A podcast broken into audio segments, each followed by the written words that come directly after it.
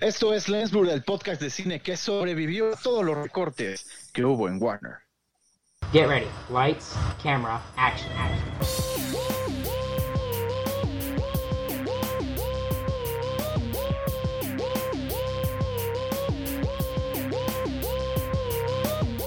Esto es Lens Blur. Pues sí, normalmente cuando no tienes ningún tipo de afiliación con una compañía, pues sobrevives a los recortes, no, no, no hay mayor problema. No, no. Nos no costó que- trabajo, fue, fue sencillo sobrevivir. De hecho, creo que hemos sobrevivido a los recortes de todas las compañías porque ni- ninguna quiere nuestros servicios. Te, te aseguro que hasta el Burger King de la esquina de Warner, hasta ese recibió. Algo, algo le dolió en el bolsillo. O sea, Estuvo, estuvo brutal los despidos. o sea, hubo muchos despidos en Warner Brothers. Despidos, y si no y si recordamos bien, pues también eh, recortes presupuestales que se definieron como cancelaciones o sí, bueno, cancelaciones o deten- bueno, sí, detener por por completo proyectos que venían en camino. Uno de ellos, por ejemplo, pues la el live action, ¿no? de Batman Beyond, que que muchos esperábamos sin saber que Bueno, ese fue, ese fue, ese no fue, no estuvo confirmado si sí existía o no, ¿no? Ah, bueno, sí, nunca estuvo como un rumor. Ya que lo dijeron, pues ya, uno lo quiere. Canceló, por ejemplo, sí. Batgirl, pero eso no fue por presupuesto, eso fue por salvar su dignidad. No, hubo una parte que sí se, sí se manejó así, de lo que se iban a, a gastar en, en, en todo el marketing y todo eso. Este Zaslav dijo, no, mejor no, y vean cuánto nos ahorramos. Entonces ahí ya in- infirió, ¿no? En todo este tipo de cosas. Pues claro, pero supongo que dijeron, nos vamos a ahorrar dinero y nos vamos a ahorrar la, la vergüenza de, de estrenar una película Ah, tan claro, mala. Claro. Yo creo que la vergüenza moral ya la tienen en los suelos, ¿no? Entonces ya dijeron, no, ya una más, ya no, no, no, no es suficiente. También en Es- ese tiempo estaba Langhorn, que también era otro de los que dijo, no, Bueno, estaría difícil, estaría difícil que... No Warner Brothers, sino más bien la, la división que hacía las películas del universo de DC. Estaría difícil que cayeran más bajo o que se avergonzaran más, ¿no? Sí, sí, sí. Tu anti No, no, Sí, mi, mi, eh, mi superhéroe favorito es Batman.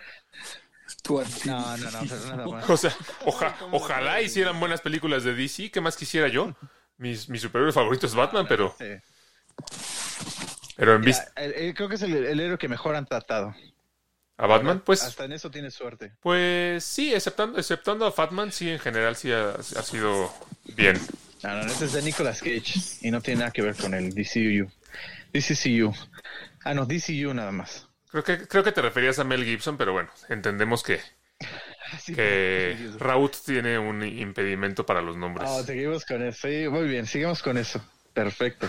Ya vimos este programa, es cero cine, ¿eh? El cine, el cine solamente es la. No puedes decir sigamos Es la con eso si tú eres el que en tu nombre sigues poniendo Raúl. No, no, no, ahí está bien escrito, háganle zoom. Y ahí está perfectamente bien escrito. El- como verán los que nos escuchan, el cine solamente es la, la propuesta banal, ¿no? Aquí en realidad se trata de fregar el que está enfrente de uno. Sí, y hablando de, y hablando, y hablando de fregar al que está enfrente de uno, Raúl, quiero este hacer Ni como. siquiera el que está enfrente de uno, o sea, a Raúl, básicamente. No, bueno, Sí, cuando. No, Ah. no, no. A, a todos nos ha tocado, pero sí, yo soy el que más. no, hablando de fregar, la verdad es que yo sí quisiera hacer hincapié en que dijiste para que vean lo que los que nos están escuchando. Eso se me hizo una frase muy célebre que creo que, Bueno, Eh. para que se den cuenta. que vale la pena resaltarla. Pero hay que decir, nos están viendo, ¿qué tiene? Ah, eso Sí, pero tú dijiste para que vean lo que, los que nos están escuchando. Pero bueno, para que escuchen lo que, los que nos están viendo, eh, tenemos varias noticias el día de hoy. Sí, sí. Ya. Ya estoy, ya estoy mejorando en el tema de los efectos de sonido, ¿eh? Próximamente, en un par de capítulos, ya ni siquiera se va a notar que eh, va a ser, va a ser totalmente imperceptible el que, el, que- el que yo pongo los, los efectos. El que se pregunta por qué no está Mario, no le gustan los superhéroes, por eso no está aquí. Entonces vamos a hablar de superhéroes. Irónicamente, en un programa en el que no vamos a hablar tanto de superhéroes, ¿o sí? Bueno, no, creo que sí hay algunas, creo que sí hay algunas noticias, ¿no? sí hay algunas.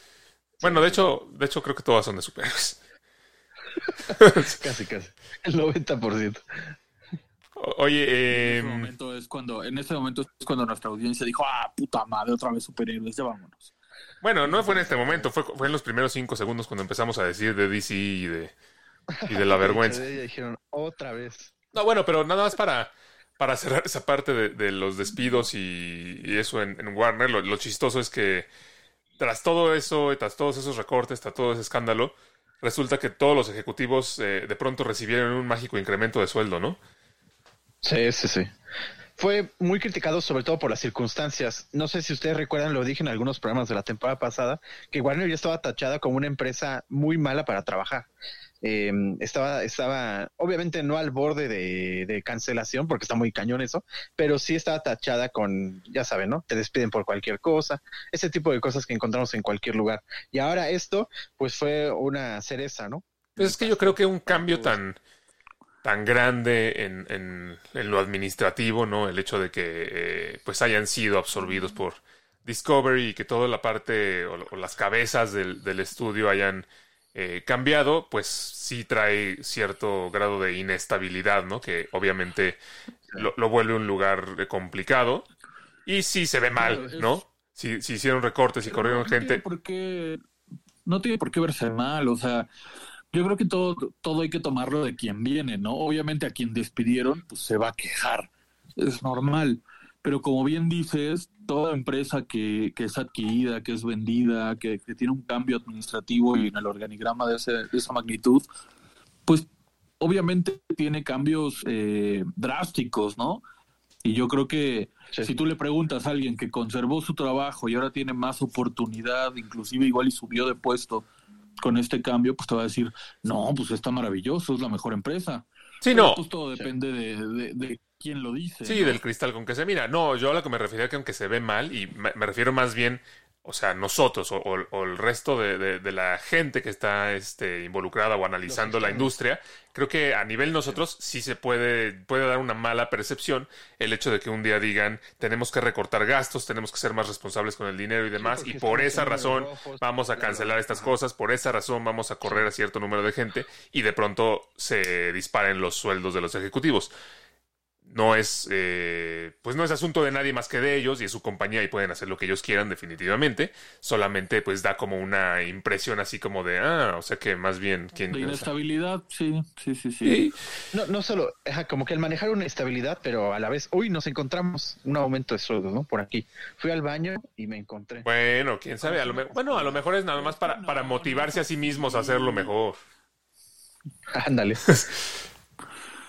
no, pero decir, no Miguel? es así. No, que no es así. O sea, quién sabe si Discovery, por ejemplo, manejaba unos sueldos diferentes a los que manejaba Warner. Sí. Y a la hora de la adquisición dijeron, ah, estos ejecutivos están ganando menos que nuestros ejecutivos normalmente. Vamos a igualar sueldos, no sabemos. Sí, sí, sí. Exacto, o sea, por eso digo, por eso se puede, o sea, se, se percibe mal sin saber realmente nada.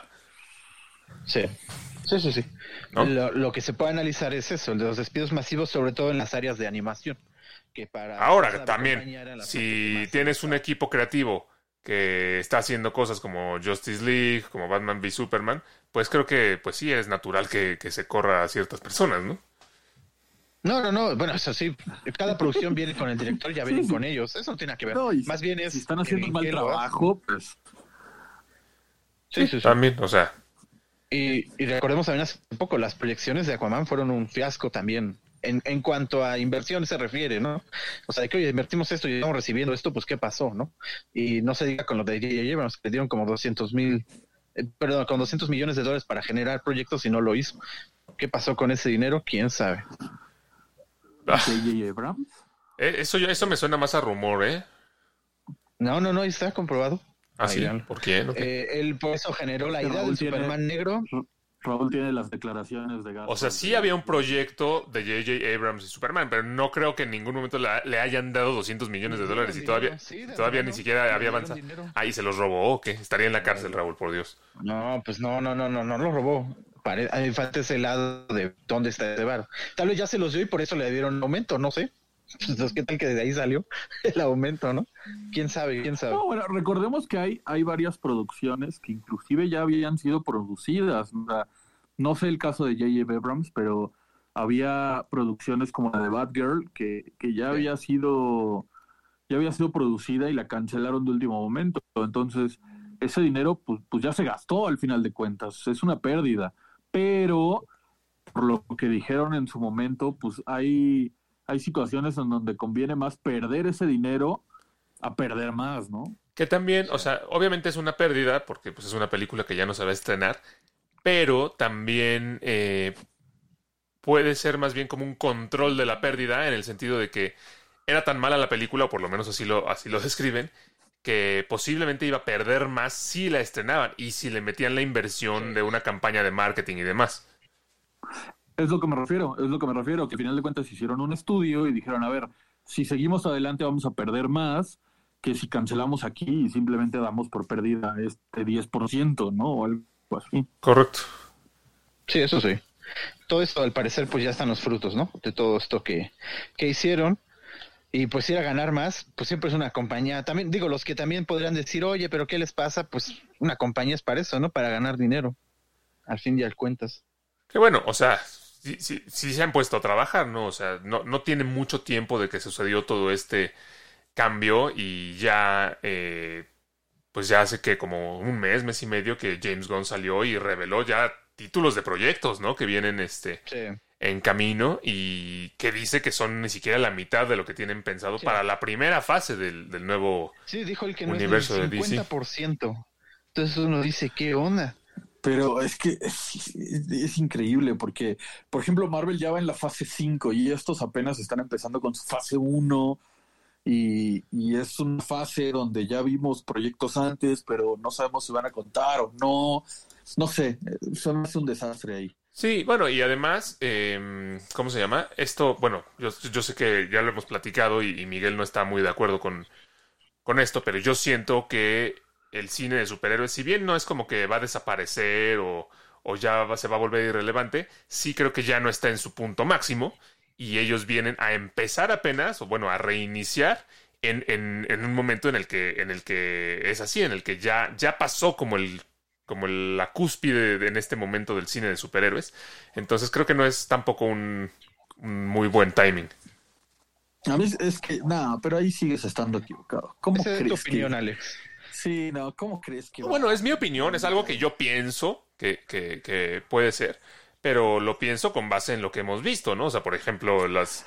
Yo, el- yo lo, o sea, yo, yo sí te, sí te digo, sí te digo, o sí te doy la razón en que Marvel bajó, pero inclusive tuvimos esta, esta noticia de que, bueno, no, no sé si la dijimos aquí, pero ya regresaron al, al, al conductor o al director de contenidos, no acuerdo cómo se llama, que es como Sí, la mano derecha de, de, de Kevin Feige en, en Marvel, que él fue el que el que inició con él las primeras fases, luego se fue, ahora regresa, ahorita les, les busco el nombre, y lo primero que hizo fue decir, bueno, a ver, estamos saturando de, de series, estamos tratando de, de aventar tantas series que ya están perdiendo calidad, entonces vamos a volver a las bases, ya solo va a haber dos series al año de Marvel y dos películas, o tres, no me acuerdo, y, y yo creo que eso fue lo que sobresaturó un poquito el mercado.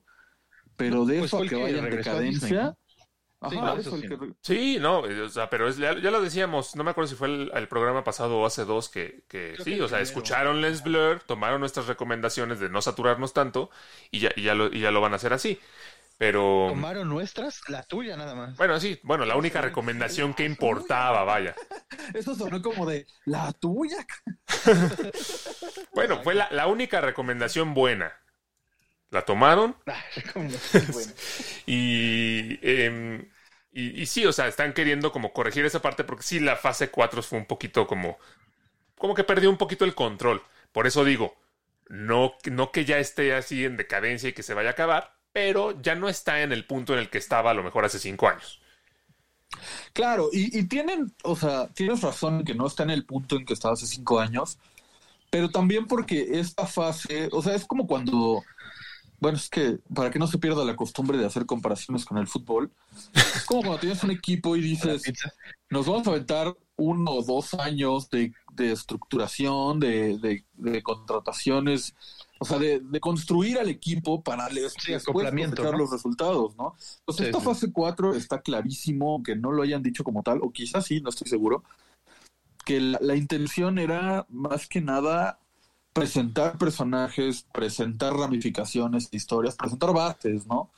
Y una vez que, que todo eso estuviera sentado, esas bases estuvieran sentadas, entonces sí ya venía lo importante, la acción, el multiverso y todo eso. Y para algunos eso fue aburrido, porque dijeron, estos personajes que, pues te los están presentando, dales chance también. Sí, pero también algunas de esas presentaciones, tú no me dejarás mentir, fueron...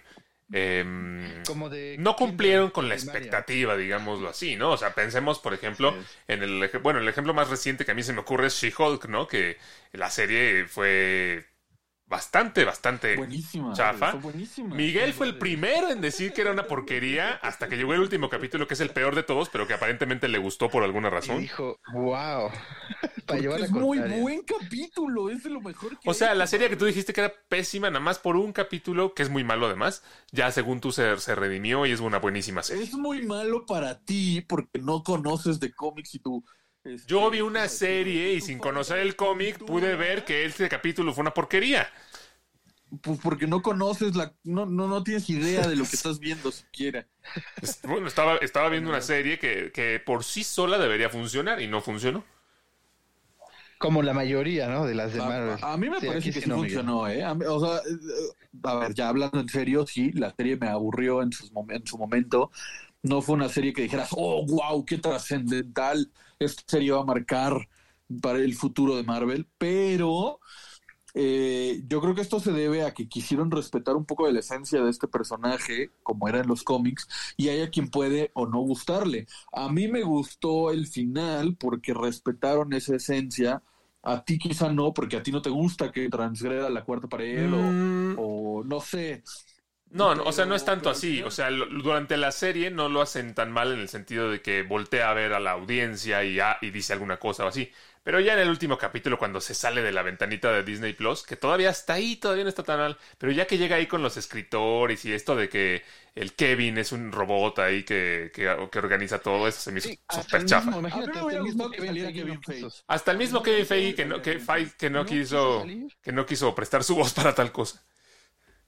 A mí Exacto, me imagínate. que saliera él. Eso lo Pero Miguel, eso te lo dice todo. Olvídate de si te No, gustó o no, eso no, te no, dice pues, todo.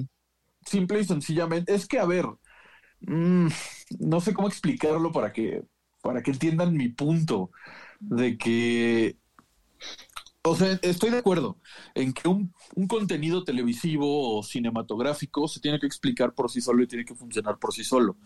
Siempre hemos defendido, excepto Raúl, obviamente, que, que si una película no te cuenta, o una serie no te cuenta el 100% de su contexto, después no puedes venir y decir, pero es que en los libros, pero es que en el... O sea, no. Ah, sí. Se lo tiene que, es- en eso estoy totalmente de acuerdo.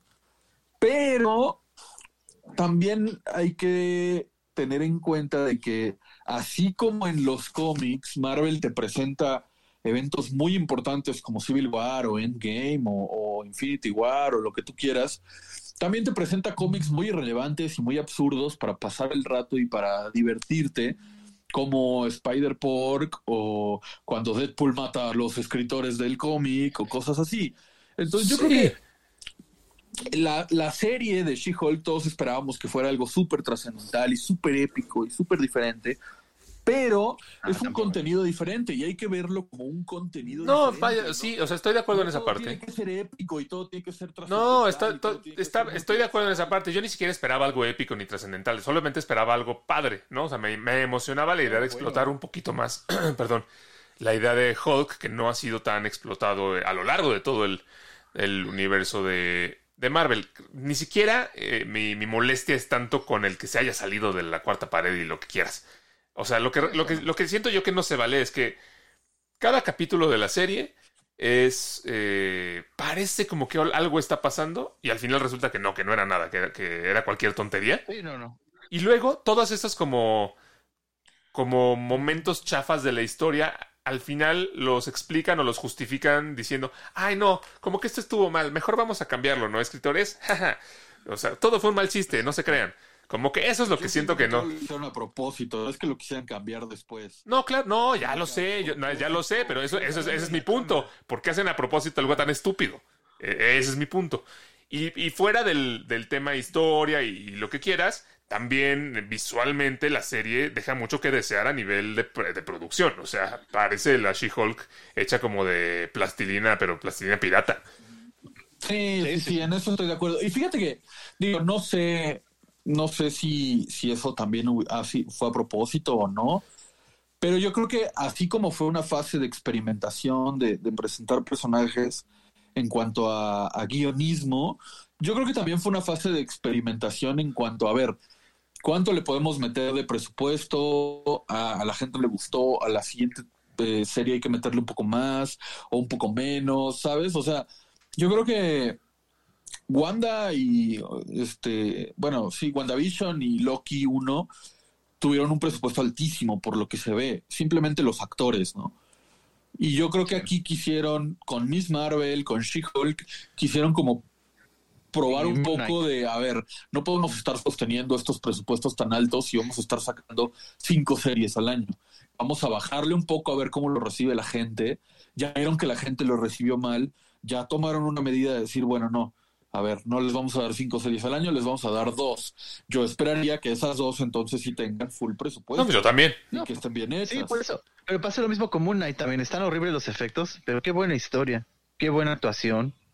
Muy, muy bien eh, respetado el personaje, a pesar de que es su propia creación. Los villanos, o sea, a eso es a lo que voy. No tiene tampoco que, ser, que ver Sí, como, y la, ah, y la hipopotamita es grande. chistosa, me cae bien. Sí, sí, sí. O sea, todos lo respetaron. ¿Sabes también que siento yo?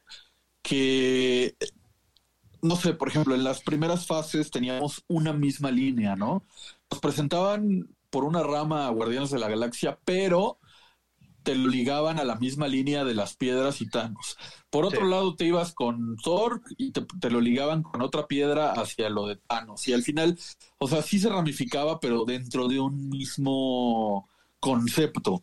Siento que en esta fase, y eso creo que es un error, se diversificaron demasiado. O sea, por un lado te presentan que hay un inframundo egipcio, por otro lado te presentan que hay un inframundo árabe, por otro lado te presentan que hay un inframundo wakandiano, este, hay, o sea, en- de pronto en un capítulo aparecen dos dioses egipcios gigantes como si fuera duelo de Yu-Gi-Oh! y nadie dice nada. En otra parte del mundo, en medio del océano Atlántico, aparece una cabeza y una mano gigante de piedra y nadie Esas dice son las nada. incoherencias del MCU. O sea, como que, como que están pasando demasiadas cosas al mismo tiempo en diferentes partes del mundo, pero ninguna tiene que ver la una con la otra, ni se ligan la una Exacto. con la otra. Sí.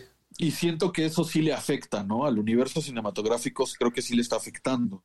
Sí. Oigan, y hablando de, de Hulk y de She-Hulk, eh, esta semana eh, se habló de que los derechos de- eh, van a, van a eh, ¿cómo se llama? Universal los va a devolver, por decirlo así, a Marvel y a, y a Disney en este caso, eh, lo que dejaría ya a, a Disney como el como con el poder total de prácticamente todos sus personajes, excepto la parte de, de Spider-Man y, y demás, que, que sigue siendo de, de Sony.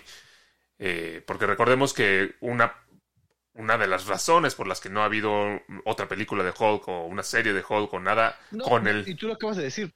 ¿Por qué no se puede indagar mucho en la historia? También es por eso, ¿eh? Ajá. por los derechos. Sí, por, los- por justamente Por por, por cuestión de derechos. Sí.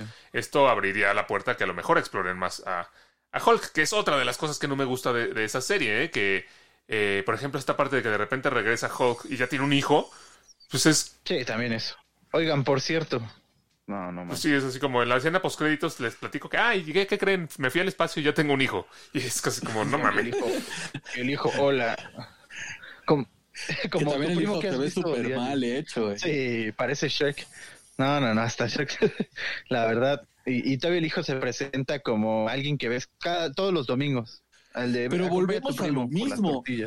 O sea, volvemos a lo mismo. Inclusive nos, nos dan especial Navidad de Guardianes de la Galaxia y vemos que a Bucky le quitaron su brazo, por decir algo.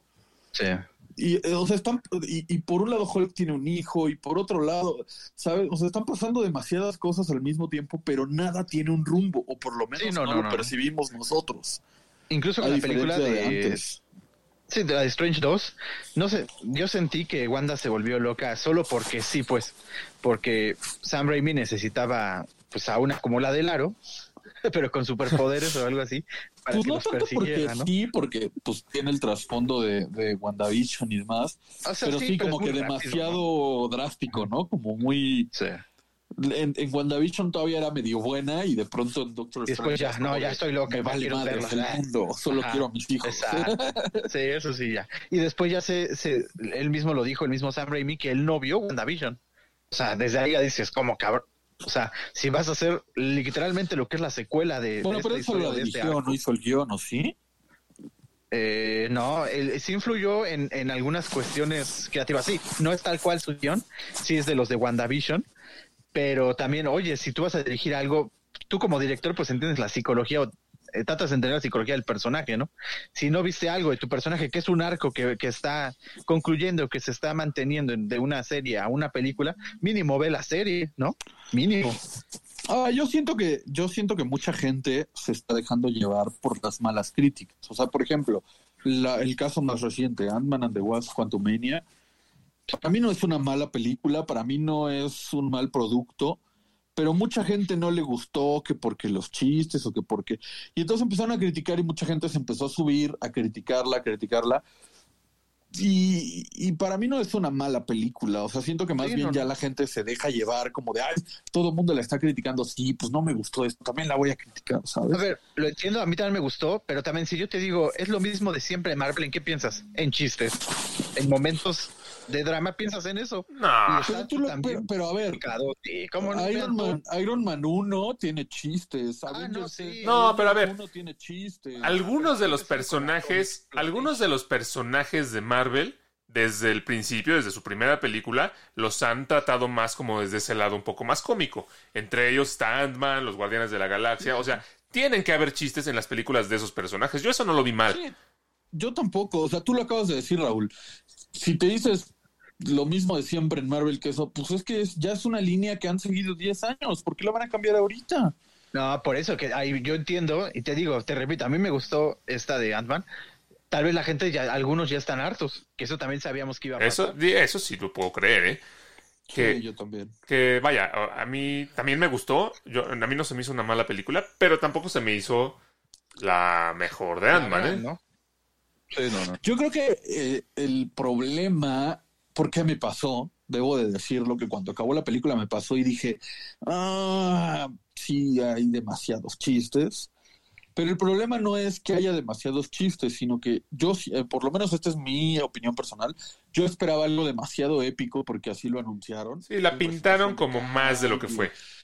la pintaron como que este era el punto de inflexión de donde partía todo. Y quizás así es, porque vemos el Consejo de los Kangs, vemos a este Kang que para mí va a ser el Kang protagonista de todo lo que resta de, de, esta, de este arco. Entonces quizás yo esperaba algo como Infinity War o Endgame y quizá ese fue mi error o error de Marvel por, de- por querer presentarte algo tan importante en una película de Ant-Man, en lugar de, de presentártelo en una película de Avengers, o del, Cap- de fa- del Capitán América o algo más serio, ¿no? Es que creo que pasa lo de. O sea, a lo mejor están queriendo como. Como. ¿Cómo te diré? Como estirarlo un poco la presentación de este gran villano Kang. Eh, pero. Me pasa algo similar que lo que pasó con Loki. Ok, sí te lo muestran al final, pero. Ah, espérate. Este no es el verdadero, el Kang más malo. Este es solo una de sus variantes. Tranquilo. Y luego esta película te la pintan como que va a ser súper épica. Parece ser que de aquí y ahora sí se va a desprender este tema con, con Kang el Conquistador. Eh, durante la película, como que yo la idea que tenía durante toda la película hasta que llegamos al final es que pues se va a liberar este Kang, o sea, va a lograr salir de- del, del re- reino cuántico y, y así es como va pasar todo. Y no, resulta que lo derrotan y, y nada más en la escena post créditos vemos, ah, ahí están las otras variantes, tranquilos. Como que sí, como que dejó un poquito que desear. No, y además Bueno, que el final es malo. que iba a morir. Yo esperaba, yo esperaba un final más Épico, que, ¿no? que- me, ajá, que me dañara más, ¿sabes? Que, que Ant-Man y, y la avispa se quedaran Sí, atrapados. es lo que todos pensamos, ya, ahí se van a Kate quedar. y Casey Lang se Sí, fue así como, ah, no, regresaste. Ahora nos quedaremos aquí para siempre. No, espera, no te preocupes. Sí, ya estamos de vuelta en la Tierra. Exacto, eso no me latió. Pero lo de Kang es eso de que lo inconvenience. derrotaron, nah, ese Kang está vivo y ese Kang va a regresar, te lo aseguro. Sí, sí, sí. Pues a ver. Sí, sí, sí, ojalá ya con eso. Pero mala no fue, a lo que estén acostumbrados, ¿no? Para todo eso sí. Hay quienes ya se hartaron del modo DC, digo Marvel, sí.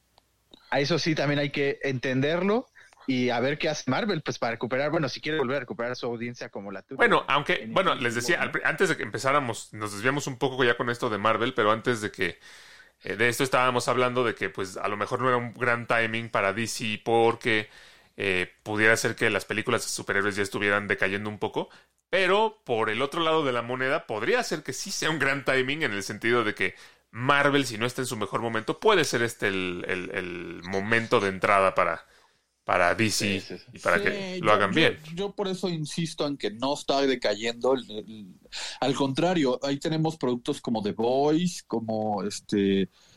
Que, ah, Ah, sí, una eh, película, Invincible. ¿no? Que, Sí, Invincible. bueno, la, la de Eh, Invincible también fue serie, pero sí, o sea, tenemos otros productos de superhéroes que, que la han pegado muchísimo, aparte de Marvel, y yo creo que más que decadencia del cine de superhéroes, es un poquito decadencia de Marvel, que quizás hasta ellos mismos calcularon ese, esa decadencia y, y están tranquilos, pero sí, podría ser un buen timing para DC para hacer algo bien. El problema es que pues llevan cinco años intentando hacer algo bien y no hacen nada bien. Más de cinco años. Que por, que por cierto, dicen que eh, Ben Affleck estaría ya así como en pláticas finales para decidir si va a dirigir la, eh, al Batman del nuevo universo de DC. O sea, sabemos que el, su Batman ya no va a estar, pero podría todavía estar el eh, perfilado para dirigir, que no me parecería mal, porque como director Ben Affleck, la verdad es que las cosas que, he visto que ha hecho me han gustado mucho. Sí, muy Aparte bueno. de algo que he hecho. Hizo una que se llamaba The, Eh, The Neighborhood o, The The Hood o algo así. Buenísima. Ah, The Town, ¿no? No, The Town, buenísima. Sí, esa está buenísima. No, Tiene la- el estilo de acción muy bien. ¿Por cuál ganó el Oscar Muy, hace, muy mil, hace mil años junto con Matt Damon? ¿no? ¿no? sí, por algo, pero ¿Con antes de eso, Damon? pero antes de eso con Matt Damon ganó un Oscar hace mucho. Sí, pues por Ah, la no del la de Robbie Williams, la de mm, este ¿O Captain My Hunting, Captain? Good Will Hunting. No, Good Will Hunting. Con él ganó eh, Ah, sí, cierto. guion original. Creo- Sí, creo que Sí, sí. creo que ganó guion original. Sí, porque eso no lo dirigió él. Pero sí, de, de en cuanto de acción, él es muy muy buen director y muy buen director y además le encanta el personaje de, de Batman como tal y ese sí fue de que va, no voy a hacer mi película que tenía pensada de Batman, pero déjame dirigir esta y sabemos que él se lleva bien con, con Sí, Robin, y es una, es una nueva oportunidad para que le dé un toque menos gordo a Batman. Sí, Alex, tenías que decir el, el chiste de la gordura. Pero a ver, Batman en The Brave and the Bold, en ese Pero pregunta, cómic, pues ese- Batman... Esa película de. Batman que dirigiría Ben Affleck, es la, o sea, ¿sería con Robert Pattinson o sería otro Batman? No, No, o sea, no, originalmente, antes de que existiera el Batman de Robert Pattinson, se suponía que Ben Affleck iba a dirigir una que se iba a llamar The Batman, pero iba a ser con su Batman, con Fatman. Eh, pero después, eh, él- después él por problemas personales como que ya se bajó del barco, ya no quiso hacerlo, y entonces cambiaron un poquito los planes y fue cuando hicieron The Batman, pero con Robert Pattinson. Correcto, Sí, eh, correcto, digamos pero, entonces un tratamiento esta nueva película que dirigiría Ben Affleck sería con, con Robert Pattinson, o sea, sería continuación. Ah, no, no, no. No, Este sería otro Batman. Este Batman. sería The Brave and the Bold, que sería El una del versión de dentro del nuevo DC Universe. Batman, el, el- Sí, el ese de Robert Pattinson, fuera. está No, fuera. es que ya otro, es, es increíble, ya otro Batman. Pues es lo que yo digo, pero Sí. pues. Bueno, es lo que yo digo ¿Cómo entre, vas a hacer un universo? entre comillas, porque para mí está bien que el de Batman se quede por fuera. No, no, no. No, no, para mí sí tuvo que haber sido de, el de Pattinson, claro que sí. Ese sí tuvo que haber ¿Sabes, sido. ¿Sabes cuál? Hace rato mencioné que los cómics, la- tanto Marvel como DC, y la que me digas, da, o sea, te da un tiraje de un evento, ¿no? Por ejemplo, Civil Sí. War. Pero al mismo tiempo está- te está dando un tiraje de Flash y te está dando un tiraje de, no sé, del Martian Manhunter y te está dando un Sí, tiraje sí, sí, de- diferentes arcos. ¿no? Sí, te sí. está dando diferentes historias y diferentes arcos, unos más relevantes que otros. Y esa no sería una mala idea, ¿sabes? Que siguiera DC. Que DC te dijera, te voy a dar una película de Batman con Robert Pattinson. Cool. Te voy a dar una película de Joker con Joaquin Phoenix. Oye, pero no están conectados. No, son dos productos separados. Te voy a dar una película de tal y así, que te fuera dando diferentes arcos, diferentes personajes y no conectara nada. Y al final, cuando ya hubieras visto demasiados personajes y todo, te lo conectara todo en un magno evento así súper. Ahí está, sí. Ojalá ese sea el plan. Ojalá, Eso sería una gran estrategia para Sí, mí. sí. En lugar de que todo vaya ligado desde un principio, que te dé 70 productos diferentes, ninguno ligado con ningún otro, tres Batmans diferentes, tres Supermans diferentes, eh, bla, bla, bla, bla, bla. Y al final, ah, dentro de 10 años, te dijera, ¿qué crees? Ahí te va un Blacklist Night con todos los personajes para que todos mueran y luego todos revivan. Y Pues es más o menos lo que están haciendo con, con The Flash o lo que hicieron con Spider-Man No Way Home. Ni ellos sabían que lo iban a ligar, pero al final lo ligaron. Sí, sí, sí, por Sí, pechito. ahorita, ahorita Mario. Mario. ¿Qué pasó, Mario? Yo creí que ya había salido por lo que estábamos hablando. Es que Mario entró, Mario entró eh, media hora después, como diciendo, "Sí, sí, seguramente cuando entre ya no van a estar hablando de DC o de Marvel. Entra y lo primero que escucha es de Batman, no sé qué, y ya fue así como puta madre. Carajo. Era, era, era mi idea, llegar en el momento preciso, ya que hubieran hablado de eso. no, pero ahorita lo estaba escuchando y, bueno, o sea, DC, pues eh, ya, ya vimos ¿no? que la fórmula fallida quisieron planear en, ahora lo intentaron hace unos 5 o 6 años este, y no le salió.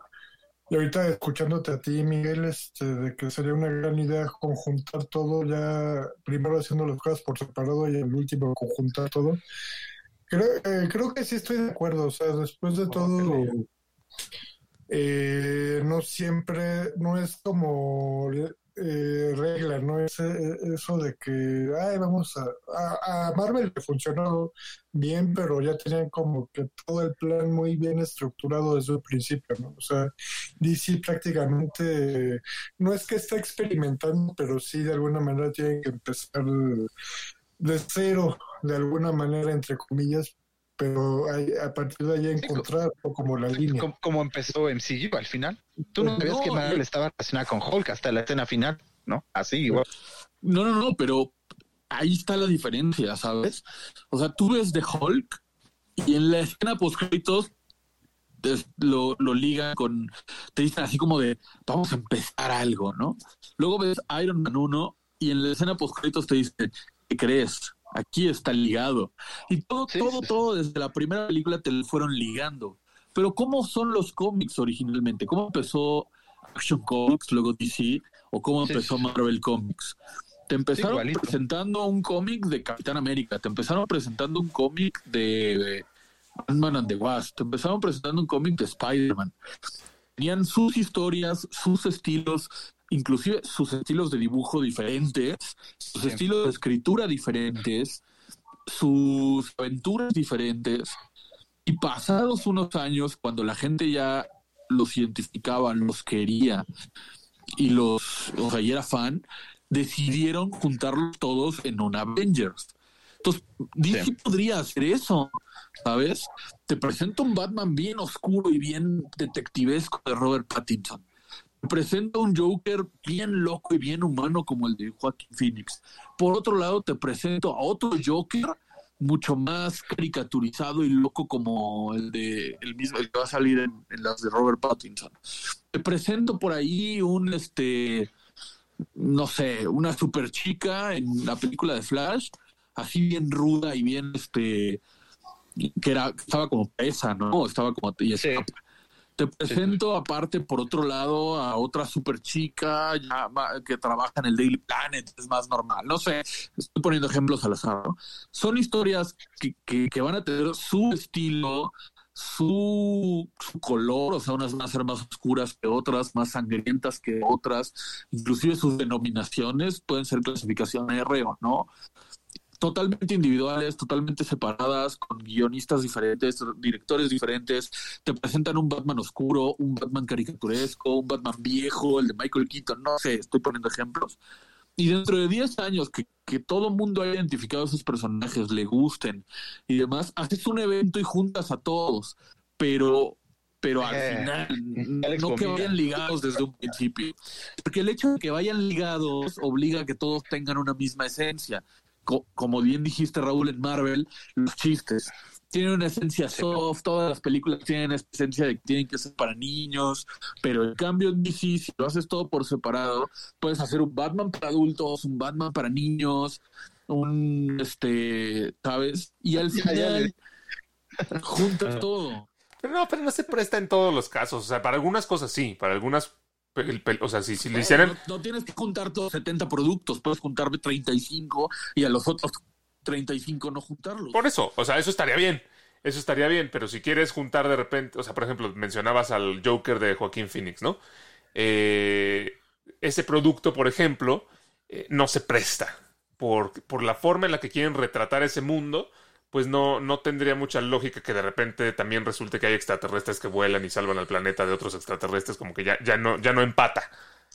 Entonces, Pues, entonces yo creo que yo creo que no está mal que sí haya cierta planeación. O sea, Marvel lo hizo tal como tú dijiste, ¿no? Los cómics te lo empiezan presentando uno por uno y luego los juntan.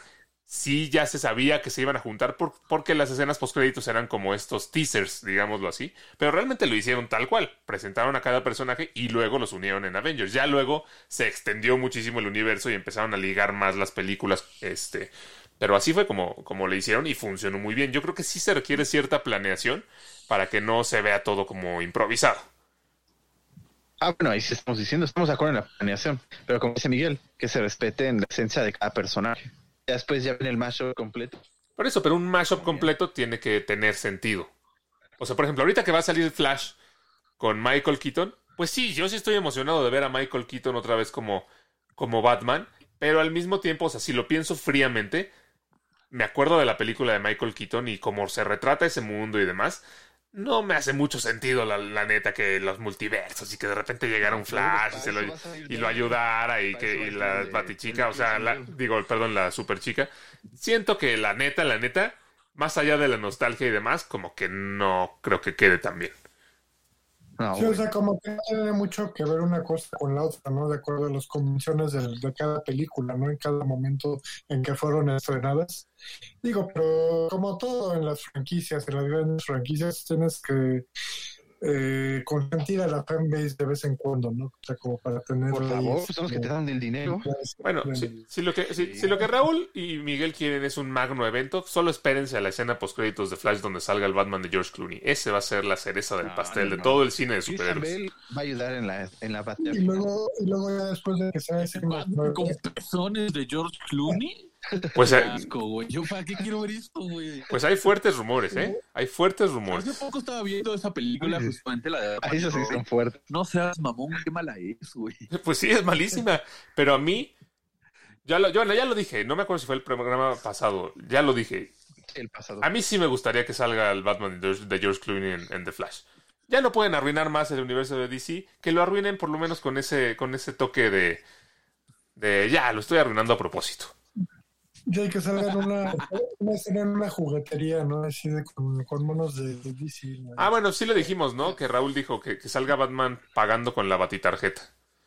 Ah, Sí, no te preocupes, niño. Yo te compro esa figura de acción de Batman. O que salga, que salgan los secuaces estos patinadores con sus palos de hockey. Eso sería muy gracioso. Oigan, eh, tam- ¿cómo se llama? Eh, ya para terminar con esto de los superhéroes, también hay, un rumor eh, de que Andrew Garfield ya estaría como casi firmado para la tercera película de Venom, para Venom 3. Andrew Garfield aparecería como, como Spider-Man. Así es. Me hace todo el sentido porque Venom siguen siendo películas de Sony. El Spider-Man eh, de Andrew Garfield era el que pues, era el más reciente, que era de Sony y no, y no compartía con, Sí. Con Marvel. Tuvo una gran aceptación. en- E incluso en la película de Venom 2, eh, recuérdenme, si no me equivoco, en algún momento, en algún periódico o algo así, se ve la torre de Oscorp, la que se ve en las películas de Amazing Spider-Man. Sí. Entonces creo que sí, elementos de los dos. creo que ellos sí ¿Recuerdas forman parte como del mismo universo, ¿no? Sí, pero este sale el dibujo de Spider-Man de, de, de Tobey Maguire. Sale en una, creo que es Ah, en una pared, ¿no? Algo así. Ajá. No, Y la otra es la torre. Eso era en Morbius. Ah, cierto. Eso era en Morbius. en el Ah, sí, tráiler de cierto, Morbius. perdón. es Pero verdad, la verdad. clave está en que en, al final de Venom 2, en la escena post créditos es transportado al universo del MCU. Ajá. Eh, entonces, para mí eso me da a entender que no forma parte del universo del MCU porque fue transportado. sí, pero igual- después igual- regresa, ¿te acuerdas?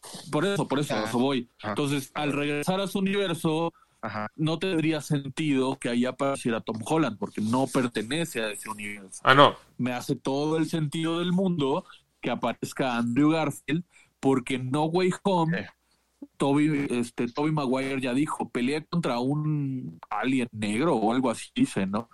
no, Entonces, morado, ¿no? Se refería a Thanos. No, Toby Maguire peleó contra un alien negro que es el, el- están platicando de que, que es el Venom de, de este Toby Topher Grace. Habla de, De que, que peleó contra Venom de Topher Grace. Entonces, el Sí, claro. único que queda como opción, si, si usamos todo como canon, tanto No Way Home como este Venom 2, pues sería el de el de Andrew Garfield, que es el único que no se ha encontrado con Venom. Tiene todo el sentido del mundo que la- las películas de Venom estén ambientadas en el universo de Andrew Garfield. Me parece, eh, me parece bien, vaya. Pútale, pero a ver, ¿eh? Porque con esas cosas, con Morbius, ahí yo le tengo ya. Y aparte, y aparte para que le cobre fuerza, ¿no? La versión de Andrew Garfield, porque en la de No Way Home como que sí se, él mismo se de- desprestigió Es, mucho, sí, es ¿no? como el Spider-Man de chiste, ¿no? De la película. Sí. Sí, sí, sí, pues sí, yo, tres, yo soy el tres. Peter tres, sí. Que, por cierto, que sí es que fue muy bien aceptado, eso sí. que por cierto, vi la película, la versión extendida de No Way Home. Qué payasada, ¿eh? O sea, digo, ya sabía que iba a ser así. Sí, sí, sí. Ya sabía que iba a ser así, pero qué payasada. Las escenas extra que, que le agregan son unas ridículas. Pero a ver, en la trama le disfrutas más. Yo no la he visto. Mañana, mañana me voy a poner a ver la de No Way Home porque no la vi la extendida y no he vuelto a ver No Way Home desde que salió de los cines. Entonces, mañana la voy a ver nada más para ver qué onda. Ve la extendida para que, para que veas el chiste de escenas que, les, que le agregan. Está en Disney Plus, supongo. No, está en No. HBO Max. HBO. ¿En HBO Max? Sí. Oigan, ¿ya fueron a ver Creed 3? No, ya, urge, urge. Yo ya la vi. La verdad es que sí me gustó bastante. Me- desde, los, desde los trailers me, me- me venía emocionando. Debo decir que es exactamente igual a todas las películas de Rocky y las otras dos de Creed. Es una película del, del boxeador en la que tiene a su enemigo y luego entrenan y tienen la batalla final y gana. Pero este sí está buena. Sí me gustó. Eh, y Sylvester Stallone es el que no está muy, muy contento al respecto. Lo sabíamos desde que se anunció que salía la película. Él ya había dicho que estaba enojado de que no, de que no lo habían considerado y porque además trae ahí como una disputa por los derechos del, del personaje.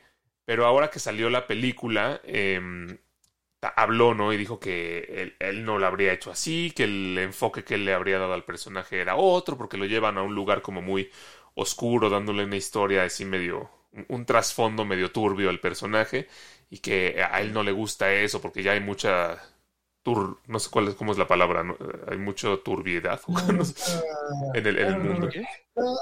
Ah, Digo, es lógico, ¿no? De alguna manera Stallone entra en ese sector de, de romanticismo, ¿no? De estos actores, actrices o actrices veteranas que ya romantizan los personajes que los hicieron así como grandes en su momento, ¿no? Este, digo, además de los derechos que pues, eh, se entienden, ¿no? O sea, siempre cu- cuando ya es algo tuyo, pues se entiende que pelees por ellos, ¿no? Este, Pero no es suyo, o sea, bueno, él lo hizo, pero al De final... alguna manera, o sea, de alguna manera se casan con el personaje que los hizo icónicos y pues lo van a proteger, ¿no? A toda costa. o sea, Y ya señor. sentido, el sentido oscuro, o sea, yo siento que pues, es necesario, ¿no? Siempre como reinventar las historias y en el momento actual pues sí hace como más sentido un mayor realismo, ¿no? Que le da un personaje como que un origen como más realista, ¿no? Que yo entiendo que en, en esta de Chris 3, eh, digo, puede ser oscuro a lo mejor, pero yo entiendo que es como más realista, ¿no? Pues ni es oscuro, es igual, es igual a todas las demás, lo que yo no entiendo de qué está hablando. Peor. No- Ajá, esto- está peor la historia de Rocky. No, no sé de- ni de qué está hablando Stallone, o sea, porque es parecido, por ejemplo, a la historia de, de Rocky 5, ¿no? En la que tiene su estudiante que, que, se, que se vuelve malo y de- o sea, como que no, no, no le veo ese, esa oscuridad que él le vio a la, a la película. Más bien está enojado. Está enojado porque no es, porque no es parte de. Pero pues al final ya, ya que no se meta, ya Rocky ya pasó. Son seis películas. Son seis películas de Rocky, tres de, tres de Creed. eh, o sea, es la misma fórmula en las nueve. No, no veo realmente una, una gran diferencia. Yo, más bien está enojado el señor. Sí, es, es lo que yo decía, o sea, más que cuidar al personaje y no sé qué. Yo creo que más bien está enojado porque no cobró por esta película, ¿no? Yo creo que él creyó, digo, ha hecho cosas nuevas, como esta serie que dicen que está muy buena, donde sale, Sí, Tulsa King. pero, Buenísima. pero realmente pues ha vivido de, de Rocky toda su vida, ¿no? Entonces está enojado porque en esta película no cobró. Sí, yo no, lo- yo no lo vería tanto como, como cuidar al personaje, porque también, ¿qué tan cuidado está Rocky después de seis películas? Es lo que decía decir. En la 1 y de, de que Creed. las últimas tres son pésimas. O sea, No, no, sí, y la 1 de Creed se ve toda. A mí no me gustó eso, se ve todo acabado. O sea, ¿todo para qué? ah, a mí, a mí hasta las, las tres de Creed me han gustado, ¿eh? Pero Ah, sí, pero- la uno, la tres ya no la vi, digo, la dos ya no la vi, la tres pues no la he podido ir a ver, pero la uno a mí sí me gustó, ¿eh? La uno de No, Creed sí, me no digo que esté mala. Pero tal vez desde ahí empezaban esos, ¿no? Del personaje. Ah, ¿tú te No, de incluso la, la de Rocky 6, que, que ya es como viejito y la esposa se murió y, y demás, y, y que vuelve a pelear a sus sesenta y tantos años y, y- y que casi gana, como que sí está muy... Y luego Rocky 5, malérrima. Rocky 4 más o menos buena, pero... pero, o sea, sí, o sea, yo no, yo no le veo así tanto que cuida al personaje, sino como dice Miguel, no me incluyeron aquí, hijos de la chingada, ahora, ahora voy a despotricar contra la película diciendo cosas que realmente ni tienen sentido. Sí, no, no, pero también es verdad, ¿eh? El que subió a recibir el Oscar esa vez que ganó Rocky fue él. O sea, él es su guion. de alguna forma. Sí, sí, Raúl, o sea, sí es su guion, lo entiendo, lo entiendo, pero al final es, él hizo una película para eh, el, el estudio. O sea, él, él, él no tiene los derechos del personaje y los quiere pelear. Y entiendo que es su personaje que él escribió, pero pues si no tiene los derechos, no tiene los derechos. Es como si ahorita George Lucas viene a quejarse de, de cómo trató Disney a Star Wars. Puede ser, no, no me voy a meter en ese debate, pueden ser buenas o pueden ser malas, pero George Lucas ya lo vendió, ya no puede, o sea, no tiene por qué decir nada. Fíjate que eso es consecuencia y de, tal vez es tema para otro programa de cómo ha cambiado la industria en ese sentido, ¿no? Porque lo vivió Marvel, lo vivió DC, lo vive Stallone, lo mencionas con George Lucas. O sea, muchos vendieron derechos en su momento diciendo, bah, sí, es como, o sea, la- el, estudio le dijo, te doy tanto y vas a seguir protagonizándolo, ¿no? Y jamás se imaginó que en esta época del streaming y las redes sociales y demás iba a valer tanto más. Entonces, Sí. a Marvel le pasó con Hulk, como ya lo platicamos hace rato, con Spider-Man, con los Cuatro Fantásticos, que vendió derechos y ahorita es como de, caray, ¿por qué los vendimos? Sí, se multiplicaron cañón. Sí, se multiplicaron está- y lo mismo le está pasando a Stallone. Stallone está diciendo, voy a despotricar contra la película porque soy pendejo por haber vendido mis derechos, ¿sabes?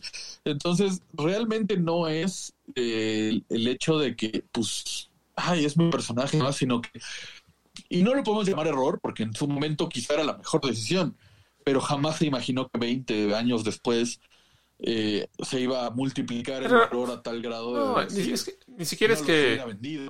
No, pero ni siquiera es que Stallone haya vendido los derechos, nunca fueron suyos. O sea, él escribió una película y fue este estudio el que quiso poner la lana para producirla. Claro, pero no es lo mismo poner la lana que comprar los derechos del personaje. Pero él no tiene O los derechos del en- En su personaje. momento, en su momento quizá eh, a la hora, o sea, si, si ahorita tú haces un guion, tú, Alex, Sí. y, y buscas quién te financie la película, tú en, en- en el contrato pones los derechos del personaje siguen siendo míos. Yo, a ver, no, no, yo puedo pedir esa cláusula, pero el estudio puede decir sí o no. Tú pones la cláusula y el estudio decide si te si, Bueno, si firma por o no. ejemplo, Por eso, pero eso no lo hizo Stallone en su momento. es que en su momento Stallone no lo hizo Exacto. porque quizá Stallone. nunca se imaginó que lo iba a necesitar. Sí, o o sea, la palabra franquicia solo era para restaurantes en ese tiempo. O sea, él no se le ocurría nada de eso. Y le ha pasado a no solo en la, en la industria del cine, a Don Omar en la industria de la música y a Taylor Swift y demás, ¿no? O sea, Derbez algo, también está eh, pegado. eh, la industria, las Televisa. industrias han cambiado tanto, por eso digo que es tema para otro programa, porque podríamos Sí. profundizar muchísimo en eso. que, que quizá ahorita llegue un estudio y nos diga, oigan, quiero producirles Lens Blur. Y nosotros en el contrato tendríamos que poner, pero los derechos de Sí, siendo les, pa- nuestros. les pago les pago mil pesos por, por hacer Lens Blur. Excelente, tenemos cuatro mil pesos. Y en, y en 10 años Lens Blur, y en les- 10 años Lens Blur vale 10 millones de dólares. Exacto, Yo, exacto. yo- yo entiendo, yo, yo entiendo, digo rápidamente, entiendo la parte del tema de derechos de autor y con quién firmas contratos, etcétera. Pero este tipo de personajes, pues ya veteranos, o sea, de alguna manera sí tienen su parte también, este, insisto, como ro- de romántica, como de el personajes que fueron suyos en su momento, la gloria, ¿no? De los setentas de con rock. El, este, sin mí no hubieran sido nada, o ¿no? sea, Todo eso. sí, o sea, sí tienen, por supuesto, que Claro. Tienen su No, y ¿no? por supuesto que los estudios no los van a soltar tan fácil. No, claro, está bien, pero Rocky ni siquiera es personaje en la de Creed. y, y el, y el personaje de Creed, que es el hijo de Apollo Creed, pues tampoco salía en las películas de Rocky. Entonces ya es como nada más el coraje de a mí no me incluyeron. Claro. Pues déjenlo, ya está viejito. Pero pues Ah, más bien, este, quienes nos están escuchando, quienes nos están viendo en, en, en el en vivo, comenten qué, qué les parece. ¿Ya vieron la película? ¿Les, les gustó? ¿Qué piensan de todo este tema de, de los superhéroes? Si ya estamos en un declive, si no lo estamos. Eh, se vienen cosas buenas para The Flash, va a salir George Clooney. Platíquenos todo lo, todo lo que piensan. Este, todo lo que piensan. ¿Qué opinan? Si el nombre de Raúl es Raúl o Raúl. Ustedes díganos y... eh, y por- Ya, ya lo dijo Mario, es Raúl. No, sí, ya. Se acaba la discusión. Va a ser marca registrada, ¿eh? Ya no nos comenten nada. Y escuchen el podcast, suscríbanse en, en cualquier plataforma que, que les guste. Por acá nos estamos escuchando la próxima semana. Bye. A ver, cuidan.